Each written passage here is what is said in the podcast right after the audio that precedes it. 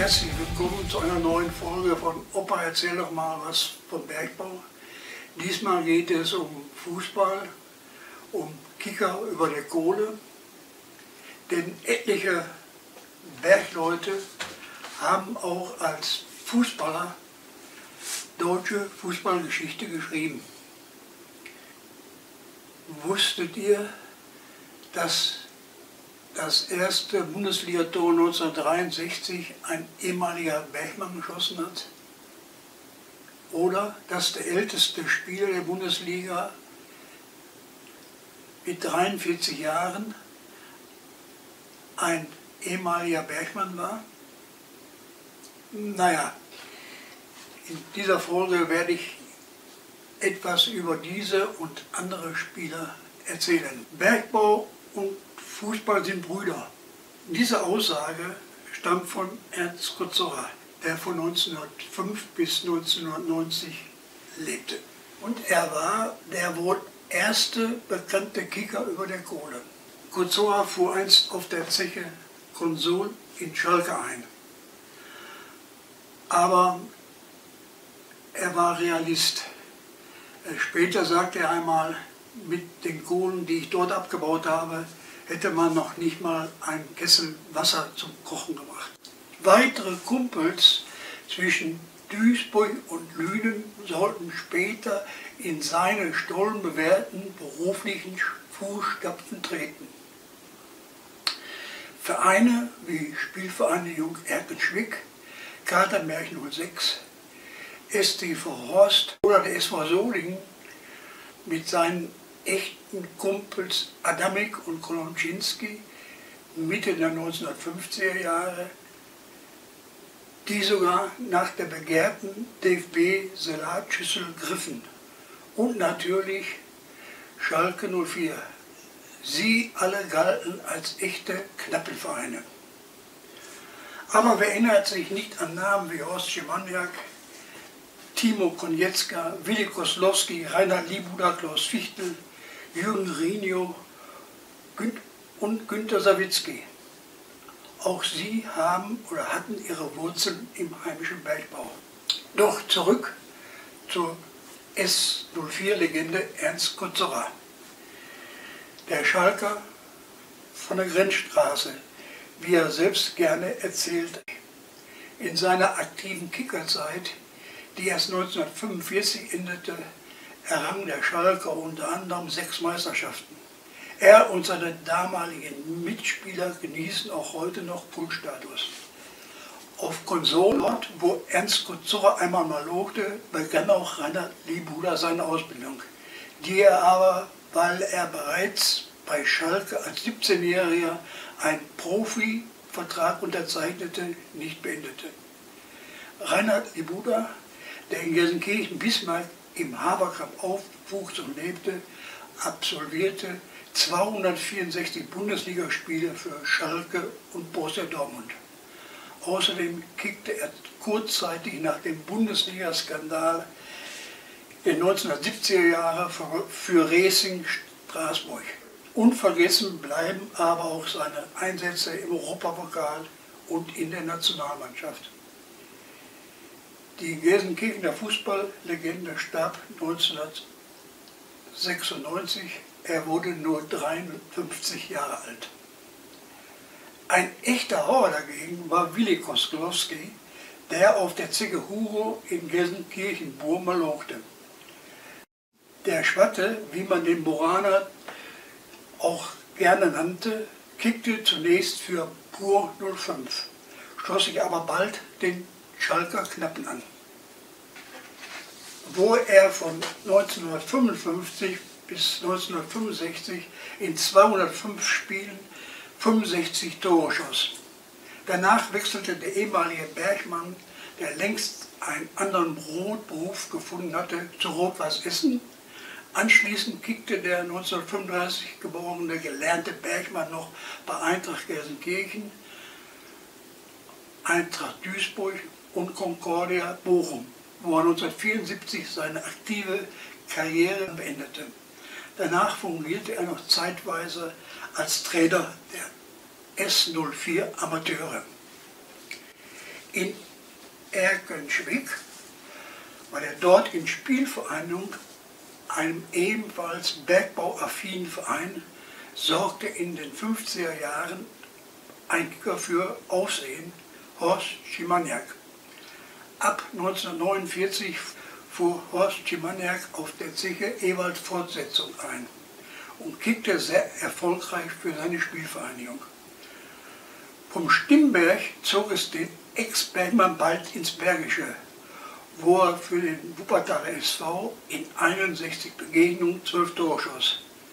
Für ein Handgeld von 30.000 Mark wechselte der Nationalspieler ins Karlsruher Wildparkstadion. Doch dann lockte der italienische Fußball den 1934 geborenen Kicker.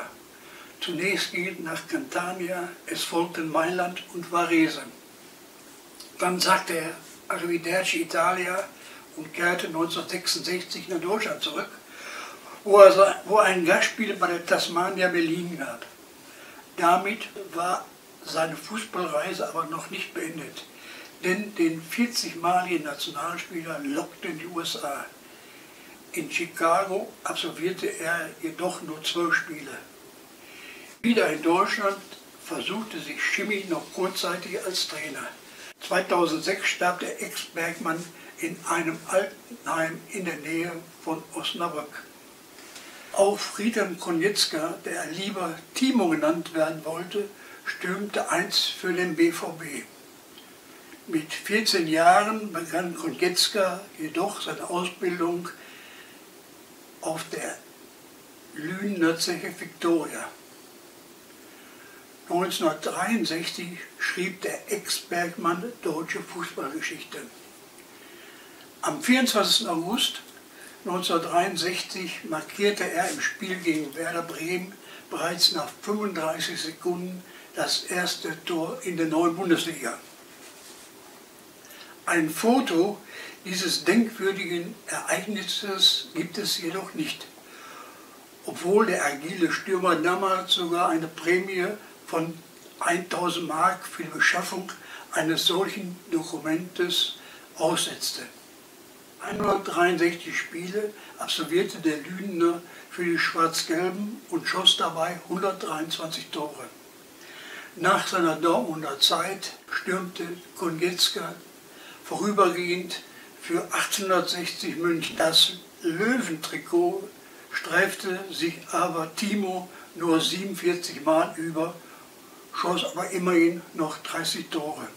Auch in die Nationalmannschaft wurde der Ex-Beckmann zwischen 1962 und 66 berufen. Neunmal trug er das Trikot mit dem Adler auf der Brust. Obwohl Vereine aus Spanien, Italien um ihn warben, entschloss sich Konietzka 1967 dazu, in die Schweiz zu wechseln. Hier hinterließ er als Spieler und Trainer in Zürich und Winterthur sehr erfolgreiche sportliche Spuren.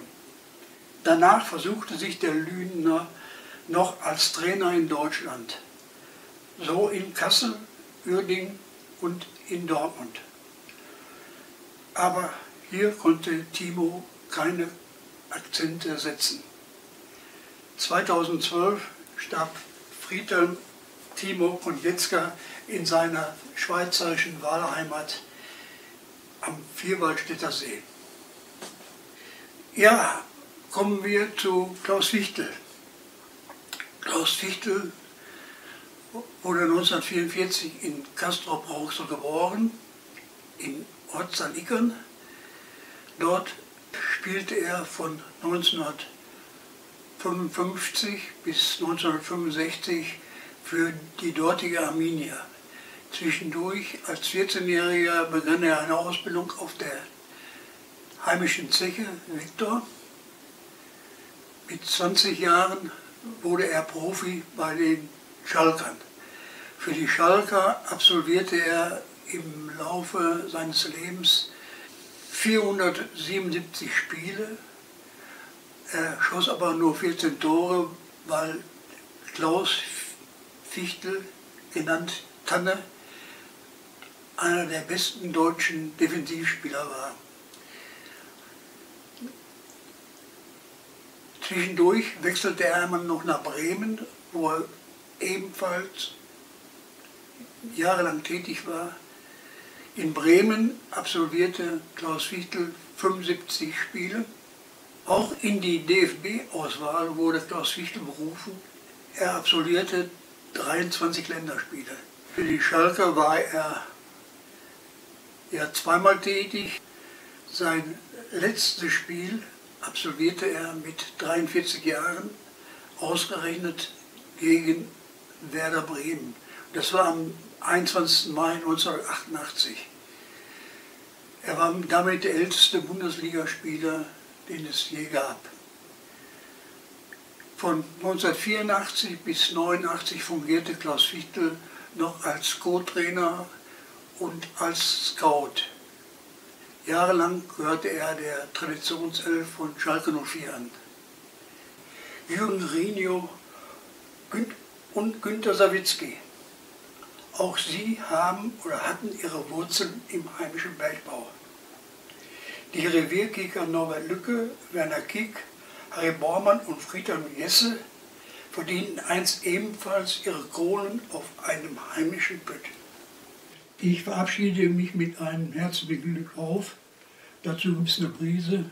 Bis zum nächsten Mal, wenn es wieder heißt, Opa, Opa, erzähle mal wieder was vom Bergbau. 绿帽子。